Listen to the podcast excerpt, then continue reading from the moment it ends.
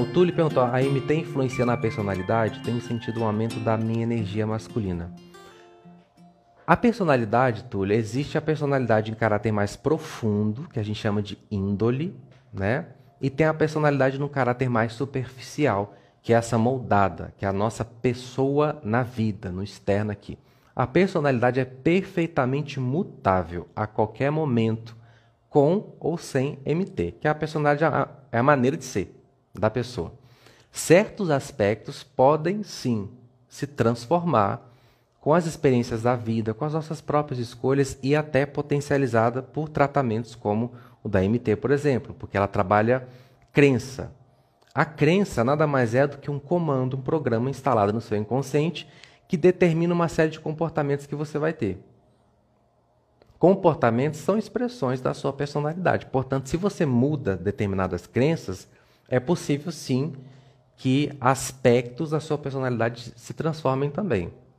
Agora, como todo, não, porque aí seria mudar a sua identidade. Você tem a sua maneira de ser, o seu jeito de ser, de essência, de natureza, isso não muda. Pode mudar alguns aspectos da sua personalidade, melhorar.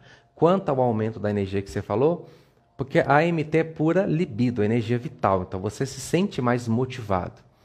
Se você tinha, por exemplo, uma característica da personalidade desmotivada, você estava com uma baixa libido, até uma baixa dopamina, a MT levanta isso, ajuda a levantar isso. Aí você passa a ser uma pessoa mais motivada, mais disposta. Então você mudou um aspecto da sua personalidade por conta da mudança do padrão de energia, tá? Então isso é possível sim. Não muda a essência. Isso não.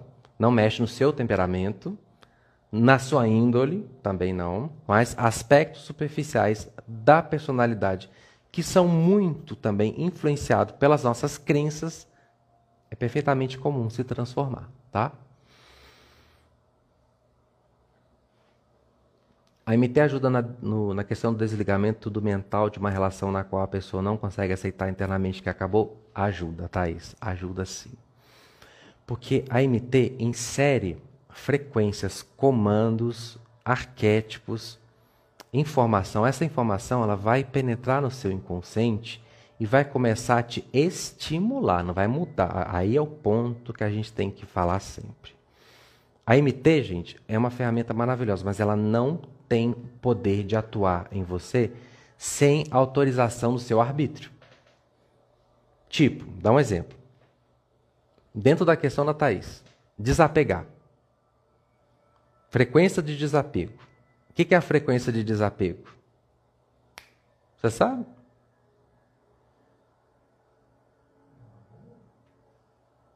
Amor. Amor incondicional. O amor incondicional é a frequência do desapego. Apego é posse. Posse é medo. Toda pessoa dominadora é medrosa, insegura. Então, apego é medo. É anti-amor, tá? Mas todo mundo passa por isso, gente. Sem problema nenhum, tá? São questões que todo mundo passa. A Thaís, eu, todo mundo. A gente se apega em alguma coisa porque isso é do ser humano. Uns têm mais, outros têm menos, depende do desenvolvimento espiritual de cada um, psicológico, etc.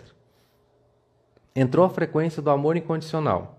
O que, que o amor incondicional vai fazer no inconsciente da Thaís? Estimulá-la a se soltar daquilo vai ajudá-la a perceber que ela só tem ela mesma e que amar é bem querer e não querer para si. Querer para si é apego, é posse, não é amor. À medida que ela vai aceitando, aceitando essa transformação, ela vai elevando o nível vibratório e o nível de amor incondicional dela. Então ela vai soltando com mais facilidade, mas ela tem um trabalho a ser feito. Primeiro, ela precisa querer. Tem que querer. Ah, eu preciso me apegar, desapegar de fulano. Tá, você quer? Não, eu quero parar de sofrer. Ah, a gente tem, a gente tem esse joguinho. Eu quero parar de sofrer pelo fulano. Porque não é pelo fulano que ninguém. Você não sofre pelo fulano. O fulano nem está dentro de você. Você sofre pelo apego. Tá, eu quero parar de sofrer. Ok. A dor incomoda. Todo mundo quer parar de sentir dor. Mas você quer realmente soltar o fulano? Você quer porque parece uma coisa óbvia. Mas isso pega muita gente. Que às vezes eu quero parar de sofrer, mas eu não quero parar de pensar no fulano. Eu não quero dar adeus a esse sentimento, a essa história, a essa situação. Eu não estou disposto realmente a, a Deus. Para um apegado, a Deus é como se fosse uma facada no, no coração. Como é que você sabe que você é apegado a alguém ou a algo? Imagine se dando a Deus para esse alguém. Ah, Vinícius, mas eu vou sentir a saudade também. Tudo bem, mas quando você está apegado, é um negócio que, ai meu Deus, como é que eu vou viver sem? Aí você vê que você está apegado. Por exemplo, como é que eu sei que sou apegado aos meus filhos? Simples. Imagina se a Agatha hoje sumisse imediatamente. Como é que eu vou fazer? Eu sou apegado. E está tudo bem. Reconhecer isso faz parte. Então, se você realmente quer, quer soltar, porque a Cláudia colocou aqui, ó, quando tem esperança da volta, ferra tudo. Porque o que prende a pessoa no apego é a, o tal, a tal da esperança, que é a última que morre, né? Podia ser a primeira a morrer, porque em casos como esse, a esperança mais desgraça do que ajuda. Porque já foi, não tem mais aquele sentimento gostoso, a relação se transformou num martírio, no sofrimento, numa tortura, numa coisa chata para os dois. Está na hora de transcender, está na hora de cada um ir para o seu lado. E a gente às vezes fica segurando por apego, pela esperança de quem, ai, quem sabe ele muda, ou quem sabe as coisas se transformam. Dessa vez eu vou fazer diferente, dessa vez eu não. A gente fica se tapeando. E a vida está o tempo todo mostrando que já acabou, já deu, ó. Está só sofrendo. Não está mais. Como é que a gente sabe que uma relação está na hora de chegar ao fim? Quando o percentual de sofrimento está muito maior do que as trocas positivas. Significa que a gente não está mais se acrescentando. A gente está se repelindo. A gente está se machucando. Significa que nesse ponto da vida nos tornamos opostos. Já não precisamos mais um do outro para evoluir, já somos diferentes, e agora estamos em outras buscas, em outras necessidades. Então, o excesso de aproximação ele vai gerar conflito. Aí não vai ser bom, entende? Até para que vocês tenham uma relação legal, se for o caso, porque não precisa terminar e virar inimigo. Isso aí é um comportamento infantil na nossa parte do ser humano. Não é porque terminou que tem. Como é que é? É uma coisa assim que é estranho, né? Você está com a pessoa, você divide melhor, melhores momentos da vida com ela, vira seu amigo, sua amiga, alguém próximo de você. Por que que vira inimigo, gente? De repente eu não quero nem ver, de repente eu odeio, de repente eu não te suporto, não quero que você morra, quero que você exploda.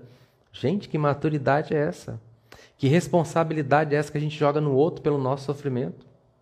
Porque quando a gente odeia uma pessoa por quem a gente era apaixonado, ou amou de alguma forma, significa que a gente está autuando aquela pessoa como responsável pelo nosso sofrimento. Entende? A gente está tá transformando aquela pessoa num vilão. Ele não é, ela não é. Ele é apenas um ser humano em construção, assim como eu sou. Erra, falha, tem ponto forte, tem ponto fraco, mas é um ser humano em construção. Essa coisa de transformar o outro num vilão e você na vítima é uma maneira muito irresponsável de negligenciar a sua necessidade de crescimento. Porque ninguém é fácil. Ninguém é fácil.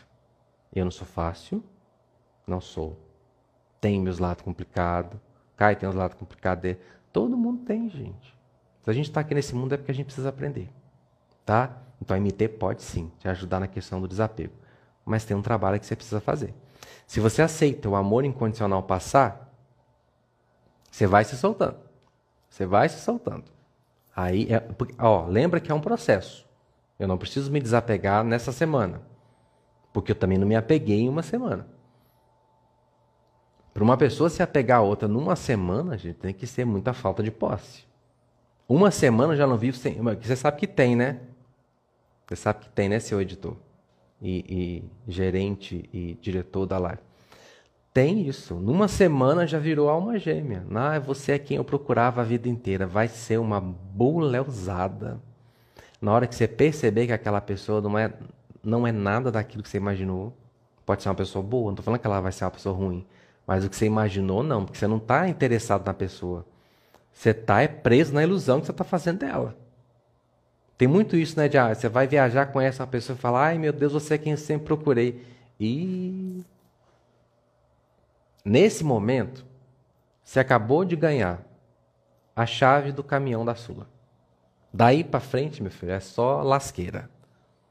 Primeiro, porque ninguém é aquela. Ah, se tem uma pessoa que eu procuro a vida inteira, sou eu.